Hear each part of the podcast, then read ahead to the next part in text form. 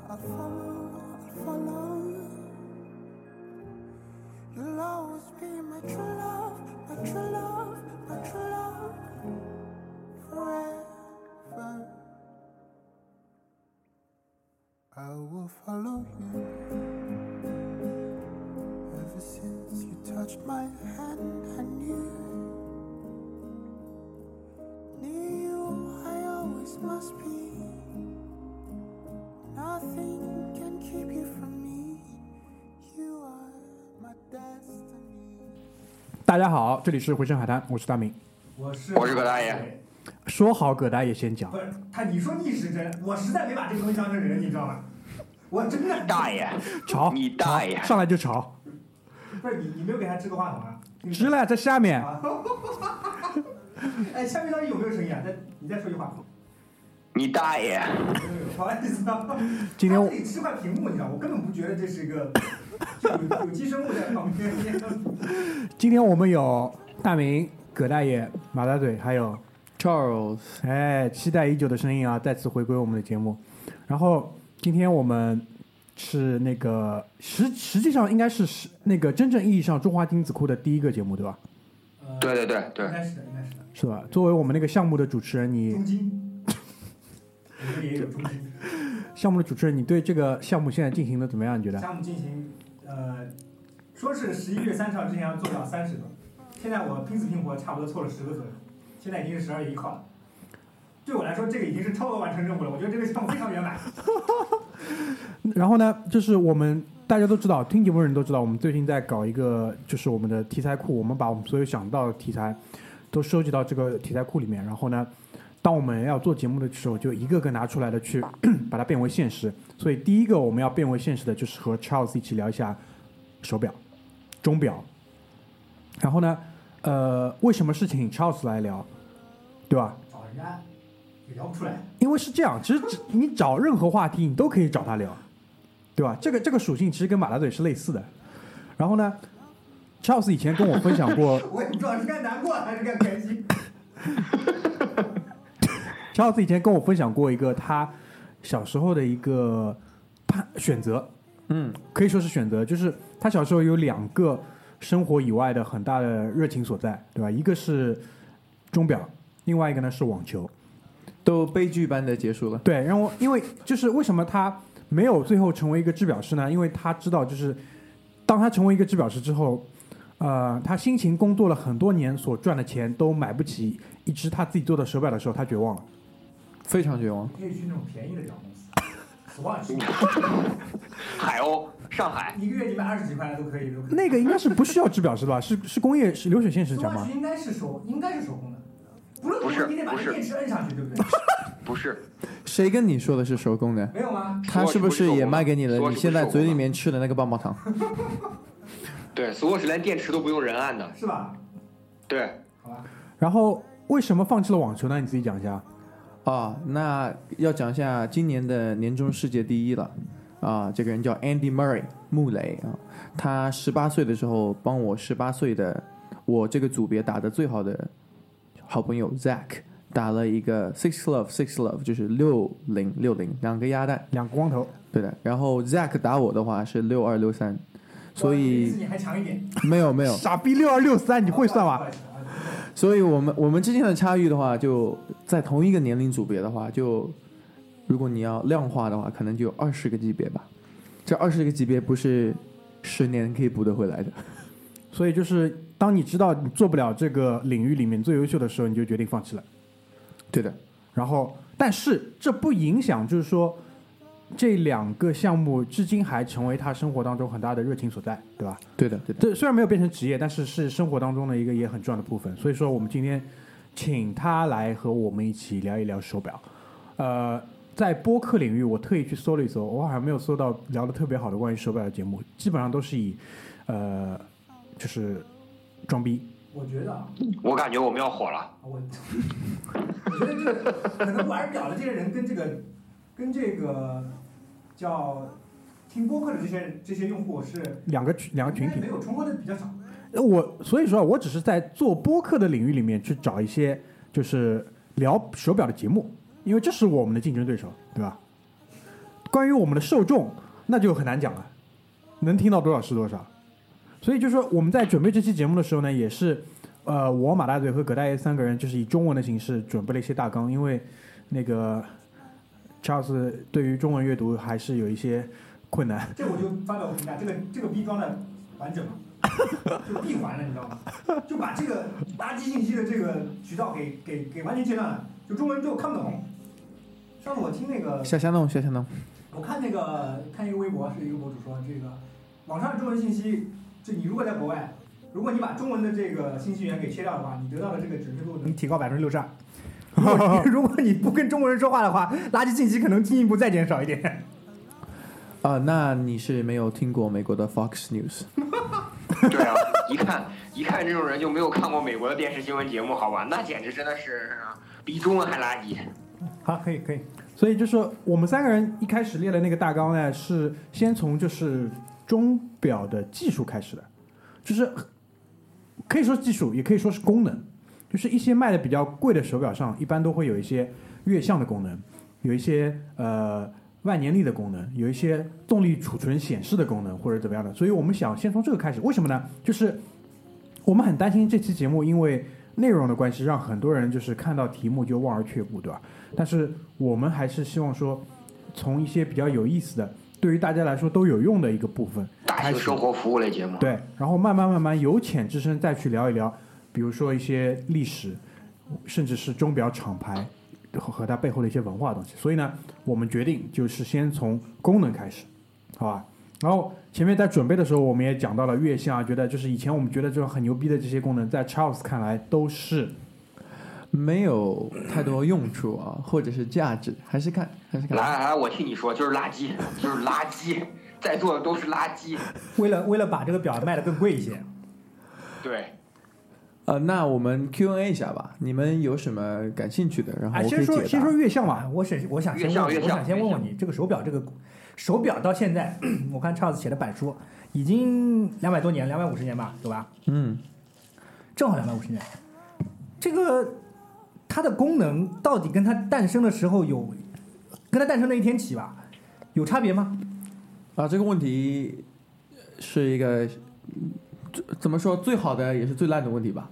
最好的原因就是因为，呃，我们所说的现在玩的这个手表呢，watch 呢，特别是指 wristwatch，就是腕表啊、都是机械腕表的。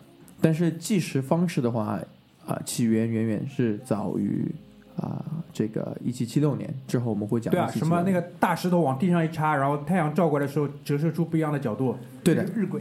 如果你去想一想，就就呃，在这个群岛上面的巨石阵的话，它的制造成本是远远大于任何的我们现在的手表的，嗯对吧？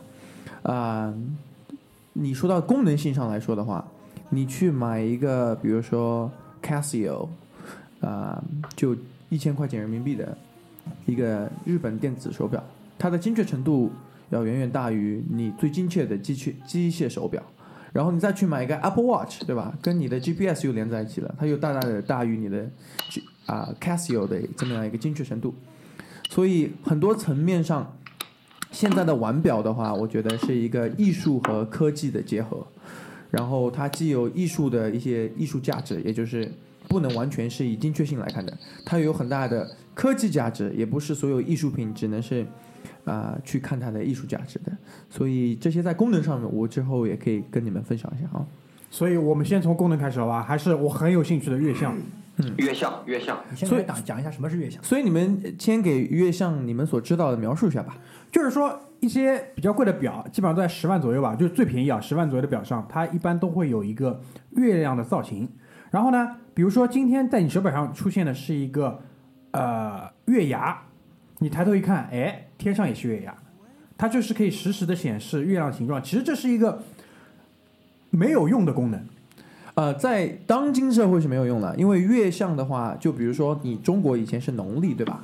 农历就是月亮历，对吧？所以知道月亮的阴晴圆缺的话，对你的整一个呃哪一天到哪一天节气把握都是有用的嘛，嗯，对吧？那其实，在航海的时候啊、你是月亮定位，对吧？所以月相是有很多用处的。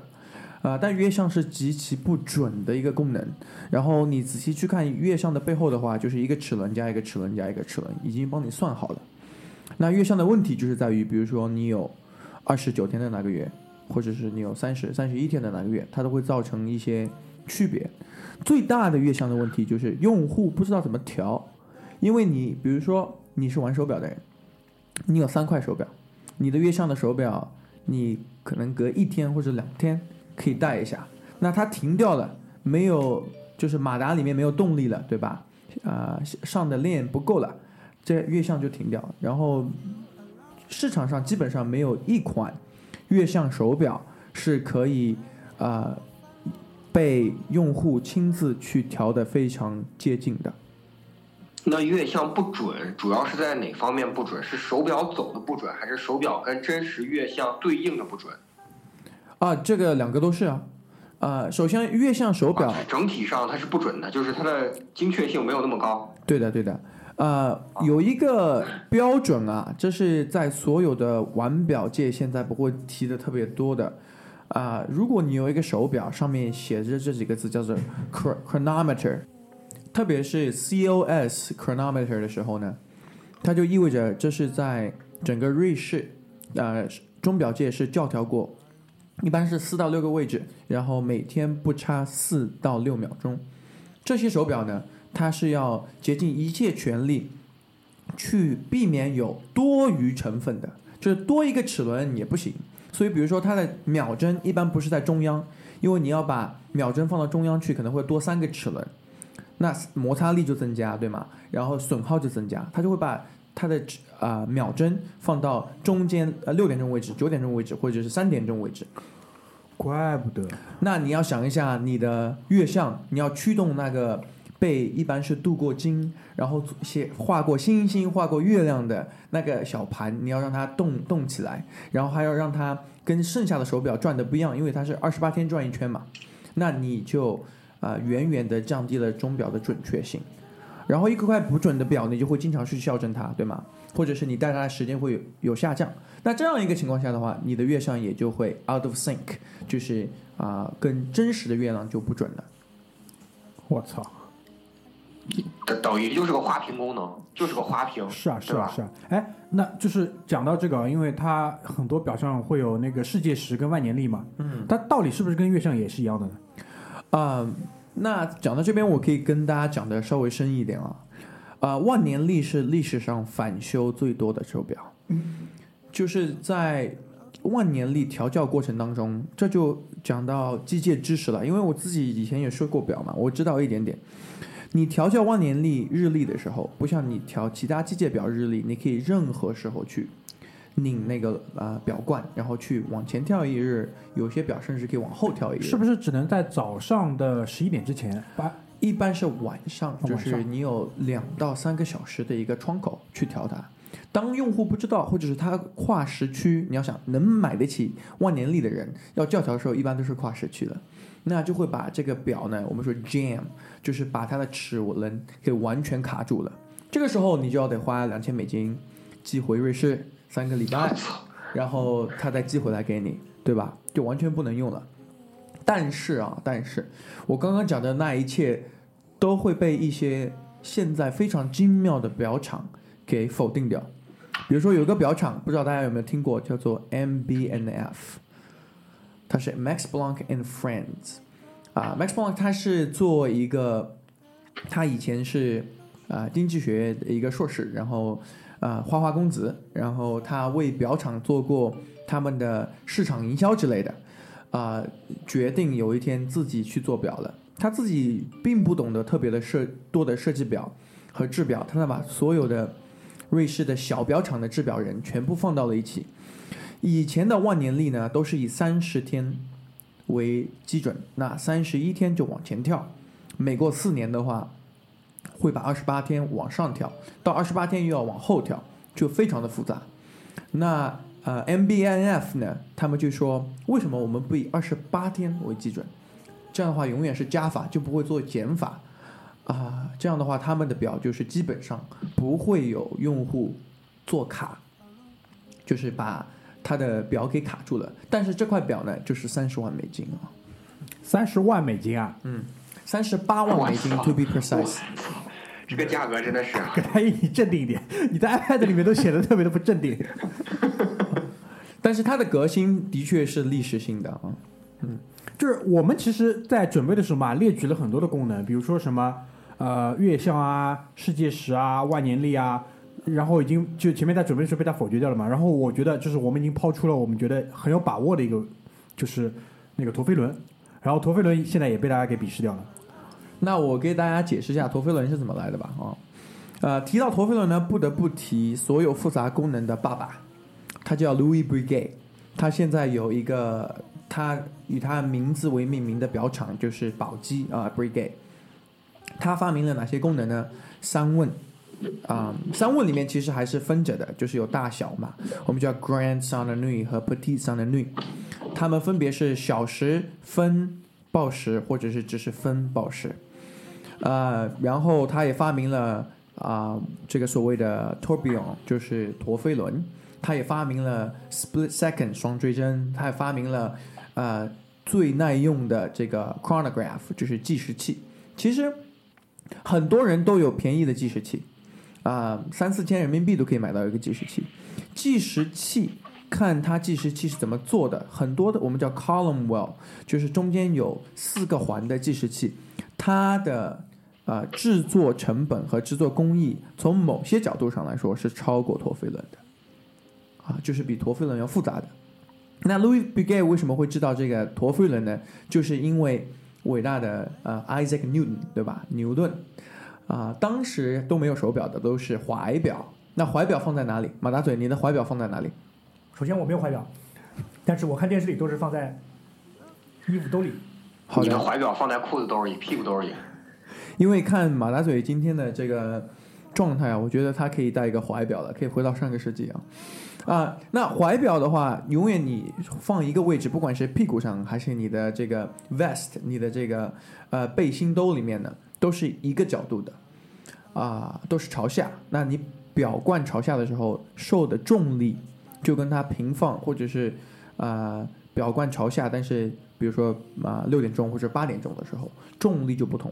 重力不同，如果小学、中学数学学的还不错的话，分作用力就不同，那摩擦力就不同，那表就不一样准。这是物理。这是物理，You are right。那陀飞轮要做的呢，就是每一分钟旋转，一般都是一分钟陀飞轮，它就把你的重力各个方向的重力抵消了，对吧？你想象一个两百多年前的人能想到一个机械机构把同一方向的重力抵消掉，而让表变得更加精确，这是一个不可思议的事情。要做到这一点，这个机构本身就要变得 weightless，对吧？就要尽量的轻，轻到基本没有重量。基本上陀飞轮，你现在看下来有一百个零件到一百八十个零件的，看哪个表厂做的。这些陀飞轮一百到一百八十个零件，一般重量都不会超过零点三克，好吧？想想你玩过的乐高玩具，想想你玩过的乐高玩具啊，而且是不具备，没有一个机器可以装备这样的东西，所以它就它贵的原因是因为要老师傅老师傅来做就。手很稳的老师傅，嗯 对的，其实他们装的时候是用牙齿抵着表冠，所以其实是牙也要很稳的老师傅。我操，画面我靠，这是什么样的场景？就是那个台子要高一点，然后牙也要咬着的同时，然后两个手还要同时操作。对的，是这样的，啊、他们基本上，比如说他在放一个游丝的时候，如果游丝放不稳的话，就完全废了，然后要重新来。啊、放一个游丝这么简单的动作，然后加上试条，可能每一个步骤都要五六个小时。操，这货怪不得这么贵。是啊，怪不得这么贵。就是我前面听你提到了一个是是不是中文叫那个卡罗素啊？对的，就是比陀飞轮还要，这其实就是个简化版的陀飞轮。啊，陀飞轮的话是在被固定在一个地方自转，卡罗素的话它是外它的外圈还有一个呃齿轮，所以它是自转的同时也会围着一个中心来转。卡罗素只有一家表厂做得出来量产的，就是布朗胖这边应该叫宝博，对的，嗯，他们甚至做了一个，呃，看收藏表的人怎么看了。如果收藏表的人喜欢啊、汽车，比如说又是涡轮增压，又是 supercharge，就是完全两个重复的东西的时候，他会就会觉得觉得 Blancpain 做的这个陀飞轮加卡罗素是一个超级牛的东西。如果你要让喜欢真正喜欢表，然后又懂表的历史和机构的人来看，这个就是啊、好像买可乐和买芬达 at the same time，然后 drink at the same time 一样的，完全重复，没有意义。那就是这两个，其实我还算听到过了。就是我在做这期准备的时候，还查到了几个单词，比如说什么珍珠陀，啊，这个我今天再分享一下这个陀飞轮吧，啊因为陀飞轮真的是一个非常大的热点啊。嗯，有非常便宜的陀飞轮，比如说 Swatch Group，Swatch Group 大家都知道的，就是做电子表的，他们也曾经做过一个陀飞轮，应该是一万美金不到。然后我今天又大开眼界了，因为马达嘴跟我讲有多少钱呢？是我本来说是海鸥有陀飞轮，我之前看到是一万多块，那边的葛大爷跟我说，他说那海鸥陀飞轮只要三千多块钱，我不敢相信这三千多块钱到底是不是真的。我觉得可能不是真的。要是查尔斯这么说的话，我觉得有可能不是真的，有可能只是个营销噱头。对吧？那这是一种陀飞轮啊。我再跟你分享另外一个陀飞轮，是来自于这个小厂家，十四年，他们应该是在零一年的时候开始啊、呃生产的，他们叫做 Global Force，这个就是到了啊、制表界的八千八百四十八米了啊。他们的陀飞轮最便宜的是半百万美金，最便宜的是半百万美金，半百万哎，half million 这个。真的是美国人的表达，那是美国人 的表达，半百万美金。我对的，所以啊、嗯这个陀飞轮可以讲很多啊。啊、我自己比较喜欢的一家厂商呢，叫做啊 r i g i l a c o 在这边应该翻成积家。积家，积家，嗯，积家真的是有革新性的，因为它深深的明白，陀飞轮产生是因为怀表只在一个方向使用，对吧？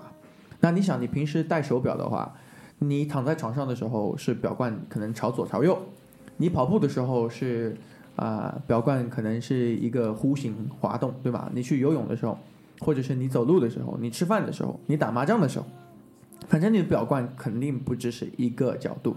所以他们做了三百六十度，叫做 gyro tourbillon，就是呃真正的三百六十度可以自转的这么样一个陀飞轮，然后也只有他们厂做得出来，对吧？你可以看到你，如果你有机械表，你看一下你机械表里面的这个我们叫做 escapement，就是能量逃逃离设备，它有一个游丝，游丝就长得像个 pizza，知道吗？白白的。扁扁的、平平的，一圈加一圈，哦，有点像那个中国那个叫什么 蚊香，盘香盘蚊香，香蚊香，小对发条青蛙里面都有这个东西。对对对，像发条盒一样的啊。呃，在呃 r i g i l a c o 这家公司呢，它手工把这个像蚊香一样的这个游丝呢做成了球形的，所以它震动的时候可以啊、呃环形使用啊。这些东西都是这个非常非常牛，然后又不是特别贵的表厂做出来的。这个就是还不是特别贵，我操，真的他妈太贵了，积家太贵了。积家已经我觉得不敢想了，好吧？啊，对对对，积家已经不敢想了，真的。好的，那我之后可以跟你们推荐一些，就是跟这个 r i g i l c o 可能有点相似的，但是又可以想一想的公司、对，下半场那个乔斯会就像推荐车一样，就五到十万，什么十五到二十万，就是每个每个层层阶里面给你推荐一下，好吧？然后我们前面讲了很多就是技术，其实我觉得这是呃手表这样东西吸引我们的其中一部分原因。另外一部分原因，其实很多的时候，我觉得因为另外两部分原因吧，另外两部分原因，其中很大的一块其实跟它外观有关，对不对？然后可能还有一块是它的背后带出来的文化、带出来的历史。所以在我看来，这是一个三三个东西放在一起才使得手表这么有魅力：技术、文化跟它的这个外观。对的，对。呃，在分享品牌或者文化之前啊，我想跟大家分享几个有用的功能啊，就是如果你买表的话，你看到这些功能的话，啊、这个更加可能的一个现呃现象是，它可能是值得你买的。啊，嗯，第一个功能的话就是计时器。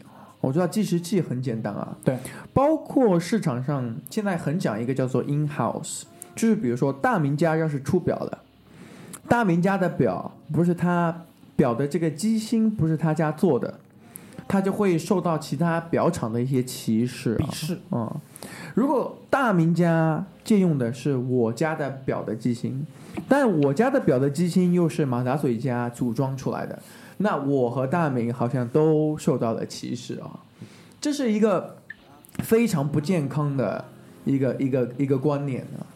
其实很多的计时表，不管它来自于这个公司叫 ETA，就是 ETA ETA，ETA 对，对的，他们是呃受几个大财团控制的，或者是呃 Value 呃是一个 V A J O U X 这个公司做的。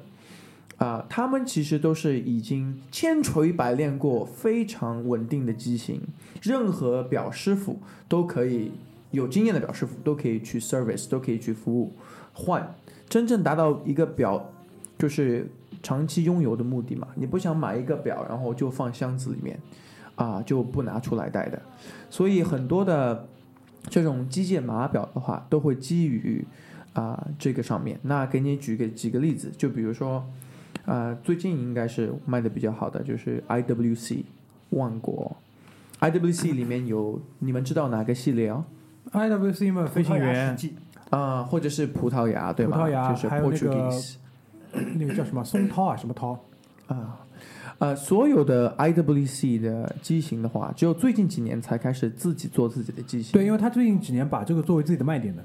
对，那就比如说葡萄牙是他卖的最厉害的，对吧？特别葡葡萄牙的这个 chronograph 就是计时器，他用的机芯呢，其实就是 ETA 的机芯七七五零，但是他已经做了很多的改变，就好像啊、你去弄堂阿姨点了一碗啊、阳春面，但是阿姨给你加了啊、素鸡，给你加了大排，给你加了辣酱。解答的太好了。然后呢，这个东西呢，突然间就变得特别好吃，对吧？还加上了秘制酱汁，对吧？可能也可能没有地沟油。就是那个，就像中华小当家一样，就是你端上来的时候，啪一下就闪着金光，我天，大家吃上就有一股幸福的感觉，是这意思吗？对的，就是就是这样一个感觉。那其实呃，像 Portuguese，我本人也是超级超级喜欢，就是呃，像大明说的，它的外观设计基本上我们说是一个完美的外观。嗯嗯，对？吧？啊、那呃，跟大家举另外几个 chronograph 是蛮值得买的。就比如说啊、任何的 omega 的，我们叫 dark side of the moon，就是黑边的月球、月球暗面或者是月球亮面，它的这个重琴芯的这个 coaxial 的这么样一个机构，把原来一个齿轮分开了，呃，减少摩擦力，变得更加持久，然后很准。都是非常非常好的机芯。它可能不是最 exclusive，不是全世界只有几个人有的，但是你真要买一块一直带着，培养你的感情，跟这个手表的感情，其实蛮值得的。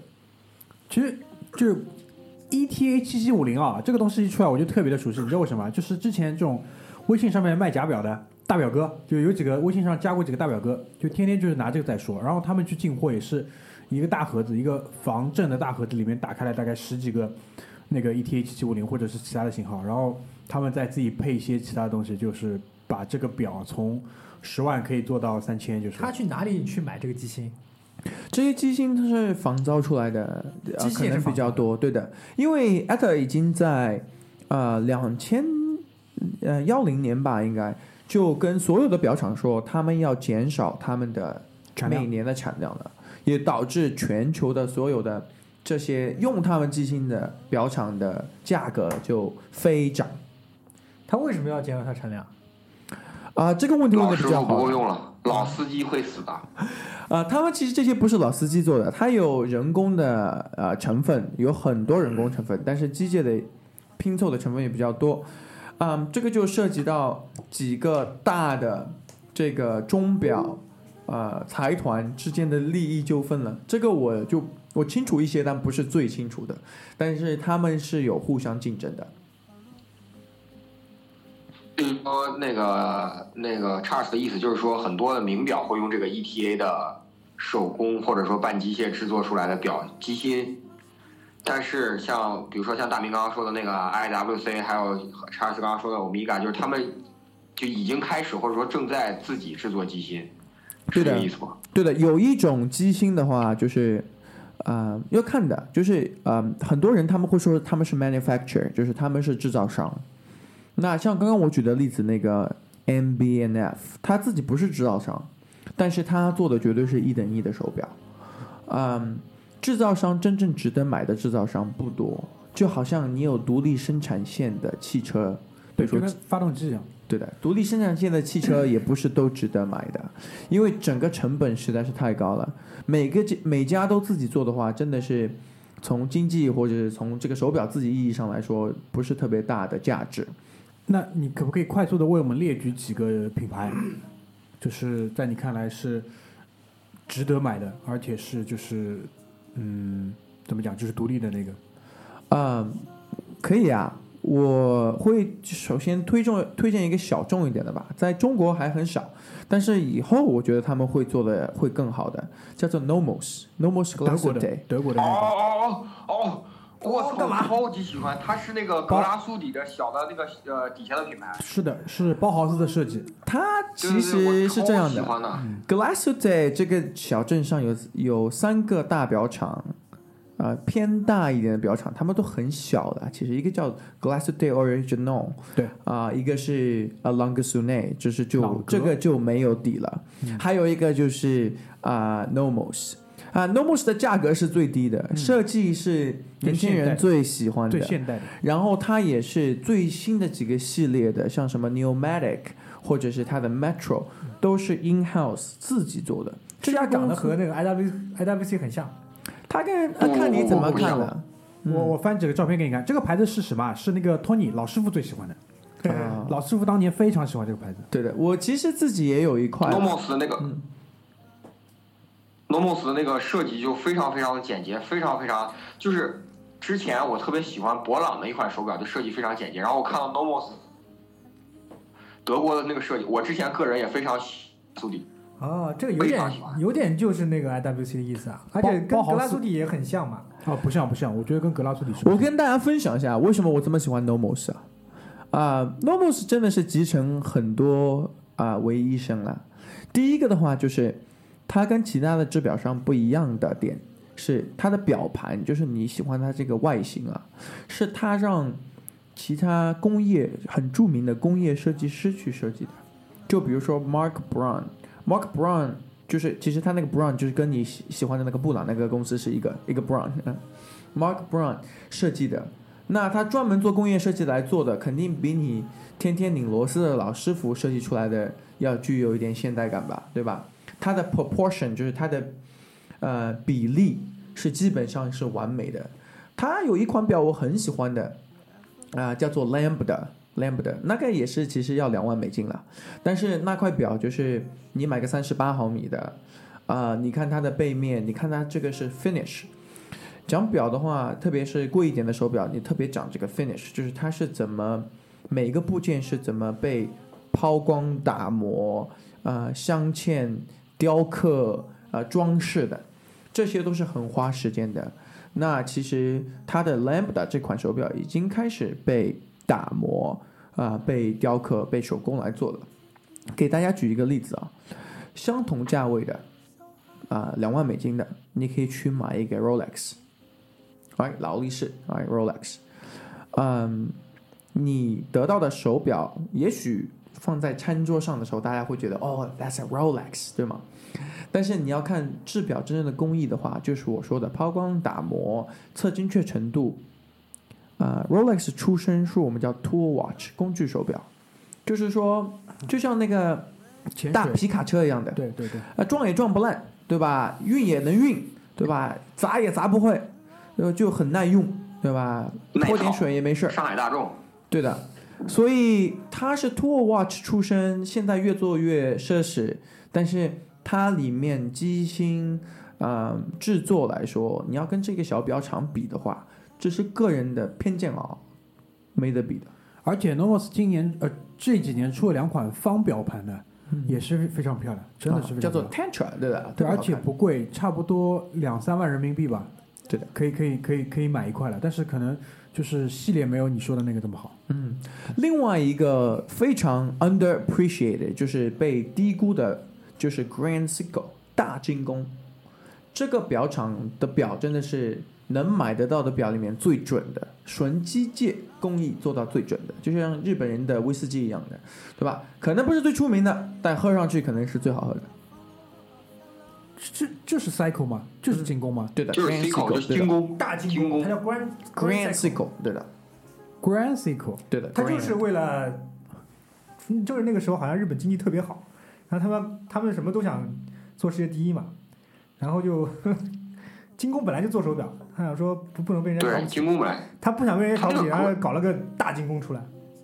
Grand Cycle 是不是跟那个就是有点像类似于呃卡西欧那个海神系列一样，想往高端走那种？他在市场营销 marketing 上面花很少钱，啊、哦他的制表都是老师傅，然后真的你去他表厂看一看的话，超级精益求精。但他的弱点呢，就是那个设计呢实在是太七十年代了。啊、如果你要买一块新的，你嗯、给随便一个人说这是我爷爷给我的，别人绝对相信啊。绝对性。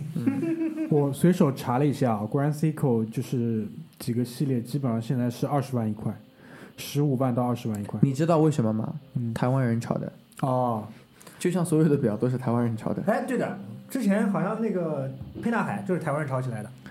哦，沛沛纳海，我跟你们有的聊了啊。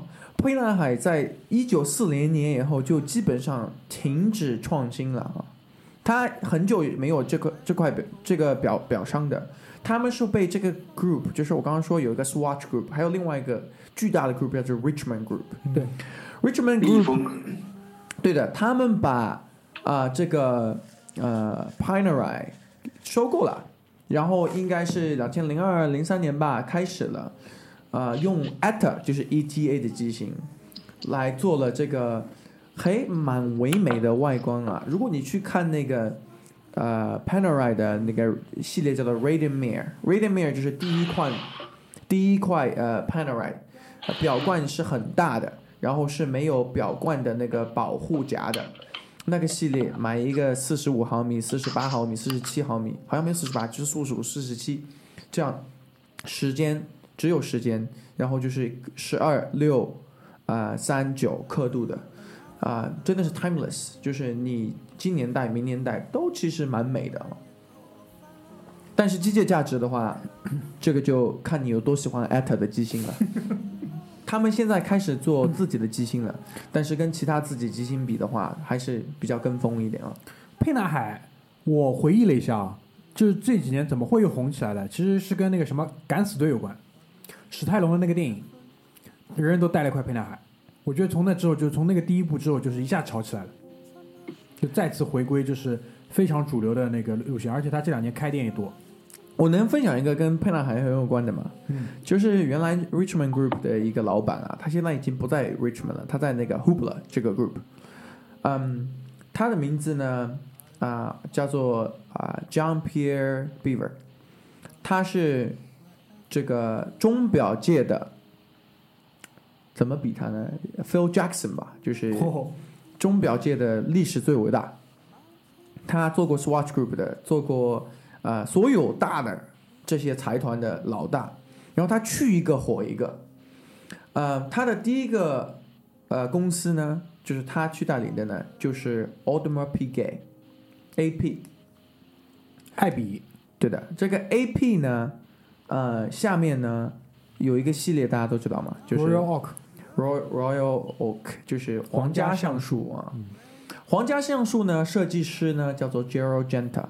Gerald Genta 还设计了三千多块手表，它是历史上设计手表最漂亮、最多、最出名，然后赚钱最多的设计师。他同时呢也设计了啊、这个 Patek Philippe，就是鹦鹉螺，啊，对的，鹦鹉螺。长得怪不得那么像。啊是呀，是很像呀。同一个人设计，都是根据潜水头罩设计出来的。对的，他还现在嗯有那家公司叫做 Hublot，Hublot 那个 Big Bang 也是照着一个模子设计出来的，是的。只不过他们的时间不同，而被人说这个抄那个，那个抄这个，这个抄那个哎，个。其实就不要说了，真的，真的不要说谁抄谁，就是一样的。呃，但是呃，他比较厉害的这个 Beaver 比较厉害的地方，就是在于他能把最经典的被人遗忘的标签式的设计贴上一个他应该得到的价格标签，然后因此呢就火了。定价权。就是我们本来是说那个下半场来聊，就是自己最喜欢的表。其实我这边就忍不住表态一下，你们可以尽情鄙视我。就我最喜欢的，就目前来看啊，我比较最喜欢的就是皇家橡树，那个离岸或者不离岸都可以。有什么区别？啊，是这样的，呃，在七二年的时候吧，应该七二年的时候出了第一款 Royal Oak。七二年的手表都很小，基本上三十毫米、三十二、三十五应该是最大毫米的。然后呢，AP 呢就出了这款表，啊、r o y a l Oak 有三十七毫米的，已经很大了，还有个四十和四十二毫米的。当时它大到什么程度呢？它的外号叫 Jumbo，Jumbo 就是巨大的意思。然后这块表呢，大都不说了，它更牛的是，它呃收的费用呢，作为一块钢表啊，全钢表，它收的费用比人家铂金手表全铂金手表的还要高。那它的价格在于什么呢？就是在于它的 finish，就是每个齿轮都是磨过的，没有角，没有一个棱角，就是全弧形。呃，每一个上面都有标签，不管是日内瓦标签还是厂标签，每一个齿轮，每一个呃那个我们叫做 s h a t o n s h a t o n 就是挖下去的一个润滑啊、的这么样一个机构，都是手工制作，包括当时最出名也是他现在最当时最反对也是他最出名，现在就是那几颗螺丝，对吧？嗯，那六颗螺丝。嗯，没有人敢相信你做一块美的手表，你竟然把螺丝裸露在外面。他们就说我们就裸露螺丝，然后它的螺丝是唯一的贵金属，它只有螺丝是玫瑰金或者是铂金的，其他整个表都是啊、钢的。啊、从此之后呢，在应该是九十年代的吧，然后就出了一个更大版本的，就叫 Royal Oak Offshore。离岸型，对的，本来是给年轻人的，现在年轻的、老的、有钱的、没钱的，呃，喜欢表的、不喜欢表的，拍电影的、唱歌的、跳舞的，呃，都搞一块，对吧？是的，是这样的。就我也我也非常喜欢这个表。对的嗯，值得一提的就是 Audemars Piguet 这家公司呢，它在啊主流文化里面，它和 Patek Philippe 这家公司，还有啊一家叫做 Vacheron Constantin，这三家公司是被视为呃制表业的 Trinity Holy Trinity，对吧？的圣三家啊，就是 Charles 前面提到三家，艾比，然后是百达翡丽，还有一家是江诗丹顿，就是我们讲的，就为什么是这三家呢？就是你可以简单其实这三家啊，除了它很多历史没有间断以外啊，特别是 Constantine 没有间断过的，嗯这些是拿出来说 marketing 的，就是拿出来给大家说，嗯、一些意味啊，包括我觉得 Patek Philippe 有可能有历史上最好的广告，就是你不曾真正拥有一块百达翡丽，你只是为下一代保管它。哎，这个是以前就是大家对于它的一个盛赞，还是真的是一个 branding，是一个 marketing 的一个广告啊？呃，这个文化其实来自于欧洲啦。如果你是欧洲，包括你在美国，你是欧洲的后裔的话，你就得到的就是表。你十八岁会得到一块表，大学毕业会得到一块表，你呃结婚生小孩会一块表，然后这些表你都会给下去。就像我自己也有表，来自于我爷爷，来自于我爸。啊、那这些表我也不会卖，我也不会去做其他东西，就是大不了修一修，然后会给我的下一代。呃，这个的确是一个传统，但也的确是因为呃，Patek Philippe 它做很多我们叫 one off，就只有一块，它可以接受啊当年他可以接受，比如说大明，对吧？我们高管大明说今年要生小孩了，啊、以此纪念，跟 Patek Philippe 发一没当时没有邮件啊，写一封书信，你能帮我做一块这样的表吗？写上爱妻和儿子的名字在上面，哦，那这个表商就说好，先付定金，做好半年以后往你那里去寄，对吧？所以他真的是有这么样一个传统的，就跟上海地产差不多。因为我 我操，我啊，又来操，了，又来了！今天我就我这个心一直提着，我就怕他妈的转移到这个话题上，因为一谈表肯定离不开房子。啊操，他妈又来啊！我天！因为我这次在迪拜嘛，就是去看到那个百达翡丽的店，他们外面的呃广告嘛，就是平面广告，就是直接把这句话写上去了，然后背景你知道吧，就是一个爸爸带着一个五六岁的小孩。这个广告非常经典，我看过很多次。但我觉得就是你如果这句话是在坊间传，我觉得 OK 没问题。但是你如果你把它写下来了，就俗了，就输了嗯。我我也有一点感觉哦。嗯，啊，但是这三个表厂呢，他们最出不是他们最出名，而是他们啊赖以生存的呢，却不是他们最出名的表，对吧？像 Audemars Piguet，它有其他的系列做的是真正的复杂功能，只有近几年他们才在 Royal Oak 皇家橡树上面做复杂功能，比如说今年的 Super s o n n u 就是超级三文表。或者是以前的那个舒马赫代言的那个超级追针计时，多追针计时，啊、然后 Patek Philippe 也有它每年什么千禧年呀，什么星象表呀，这些都是 one off 的，但它真正出名的那些表，可能现在都已经没有量产了啊。那就是一样讲到三问了啊，我们就稍微说一说吧，因为前面我们其实漏掉了这个，因为在你的那个板书上面提到的是功能，然后呢是 famous 著名的功能，然后是那个有用的功能，还有一些是不知道的功能。这三问我觉得应该属于是 famous 有有名的功能。呃，三问呢是最 famous 啊、最贵的，然后现在来说最不 u useful 的，但也是最 unknown 的。就是这个问表分好多种啊，啊、问表的点呢就是它会报时，然后你有好几种，最简单的是 alarm，就是闹钟表，像今年的话。啊、日日的购机家又出了复刻了一款它的闹钟表，这个闹钟呢叫起来呢有点像 grasshopper，就是一种一种昆虫的嗯。夏天那个叫声。嗯，再往上走呢，就是可以报时的，因为当时世界上没有电灯泡的时候啊，不是每天晚上都有亮的地方可以让你知道有啊、现在是几点钟了，所以在暗的时候，你就可以拉一拉那个三问拉杆，然后让它给你报个时。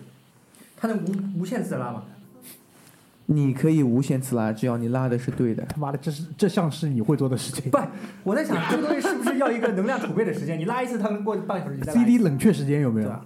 啊、没有冷却时间的哈，哦只要你拉不坏啊、那就有两种，一个就是 petite s a n a n u 啊，petite s a n a n u 的话，应该是报只是报分和时，啊、它报分的时候呢，就是会以十五分钟为间隔。那比如说他想叮咚叮咚叮咚三下，那是四十五分钟，再加两下，它是啊、音调会下两会高或者会低，再加两下，那就是四十七分钟，啊、然后呃，Grand Son 的 n 就是大三问了，它就可以问啊、你的整时钟就是几点加几分都出来，还是甚至有一些是有秒的。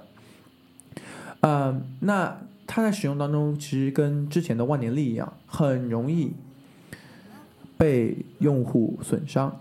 那讲一个简单一点的啊，就是你随便去买一块三问啊，呃，obviously 你要就是想要出这个钱，呃，都是三四十万美金这样，很贵。那这块表被你按了一下，然后声音没有发出来，咣，坏了，对吧？那就不太好。呃，世界上唯一几个表厂三问是基本用不坏的，其中有一个表商是我最喜欢的，大家可能还没有听过，叫 FP John。John 做的一个呃，既有 Grand Sound 的率，又有 Petite Sound 的率，可以开可以关，然后呃，售价也是三十几万美金的，啊、这么样一个手表。啊，从制作到设计到重新设计到重新制作，呃，这个表是唯一的我知道的呃 Grand Sound 的女，每一个齿轮，呃，每一颗螺丝，呃，包括表面、表针，呃，皮，全部都是一家厂自己出的，啊、然后它是基本上是用不烂的这么样一个，这个产量应该很低了吧？很低很低了吧？啊、现在已经好像定到两三年以后了。哦，我操，我操，屌屌！那个咱们上半期啊，因为当中没有进歌，现在已经五十分钟了，这样好吧？我们在座的最后问一个问题，我们结束上半期，然后立马开下半期，怎么样？有什么想问的吗？不行，我已经被那个查尔斯装的逼深深的折服了，我决定去冷静一会儿。那我们要不就先结束在这里，然后我们重新整理一下，下半期我们来聊一聊。可以啊，那我就快速分享一个故事吧。行，就是啊、呃我第二块手表的故事啊，这个我呃大明应该已经听我分享过了哦，可以啊，你如果你愿意在上半期结束的时候讲这个，我觉得非常好。啊。这个故事是呃，就是以在以往我们好几次聊手表的过程当中，他告诉我的一个，而且是我非常非常感动、打动我的一个故事。嗯，事情是这样的，嗯，我呃很小，其实，在 boarding school 生活，那就自己生活。然后，嗯，当我应该是快十八岁的时候吧，十六岁吧，呃，夏天回家了，然后，呃，我爸爸就带我去买手表。那其实当时我也已经有一块我非常喜欢的手表了。嗯，这个时候呢，我也是刚刚过掉人生对手表一个非常热爱的时期。虽然我还是对还知道的还是有一些，但是已经热爱程度没有那么高了。然后，呃，他给到我这块手表的时候，我其实下意识想，那这让我去另外一个国家带上女朋友玩几个星期，那多好呀！这个还是有一点贵的，啊，我觉得不是最值得的。然后这个时候，我爸就开始习惯性的问我问题了。他说：“你爷爷干什么的？”我说：“爷爷是工程师。”我做什么的？嗯，做设计师啊，都是工程师家啊。那呃，拉开话题，这个手表你知道你是需要上链的，就是你需要去上发条的。手动上发条，啊、多长时间上一次？啊、这个我就是我还是有的嘛，就是四四十八小时，差不多四十五到四十八小时。OK，那这就意味着很简单的一件事情，你们每天去上链，每隔一天去上链，啊、看看这个表有没有工作，啊、你才会放得下心，对吗？另外一个方面的话，就是这样的手表，你也有一块，我也有一块，你现在也有一块了。虽然已经长时间我们不在一起生活了。但是每隔一天的时候呢，当你在上链的时候，你要知道的就是，可能我或你爷爷在这个时候也在上链，也在想啊、彼此，对吧？也有在跟你讲一个 prayer，给你一个祈祷。那你就知道这个时候就是虽然时间不一样，地点不一样，但是天涯共此时，对吗？啊、那三代人就在这样，连在了一起。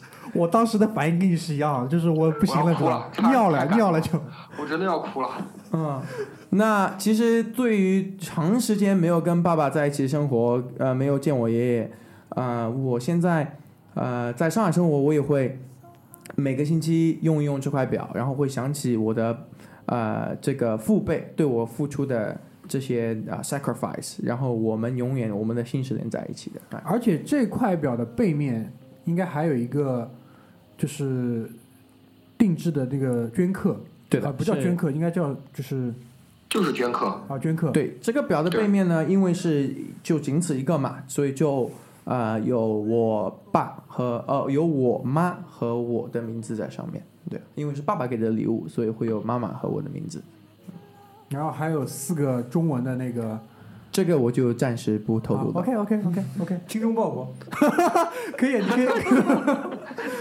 真的是真的是马大队，你真的是行吧行吧，就大家就是花一点时间去就消化一下这个故事，就是这个其实也是我们我觉得就是很多个很多物件都会带有这样的功能，但是我觉得手表可能是在其中排名很靠前的，对，因为因为我我以前想过，就是就是有其他什么物件也带有同样的属性啊，笔有没有？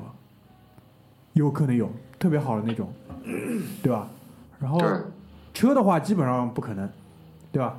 因为会报废，iPhone 就更不可能了。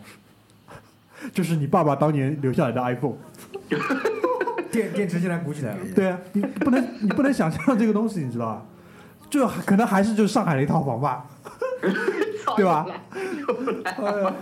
行行行，我觉得这上半期就是内容特别多，我建议大家就是接受能力好的两三遍，接受能力不好的可能每个月听一遍，试图在 每个月听一遍，对，试图在一年里面把它消化完，好吧？然后那个大家收拾一下情绪，然后我们也去再准备一下为大家录下半期，然后谢谢大家，好，谢谢大家，拜拜。拜拜。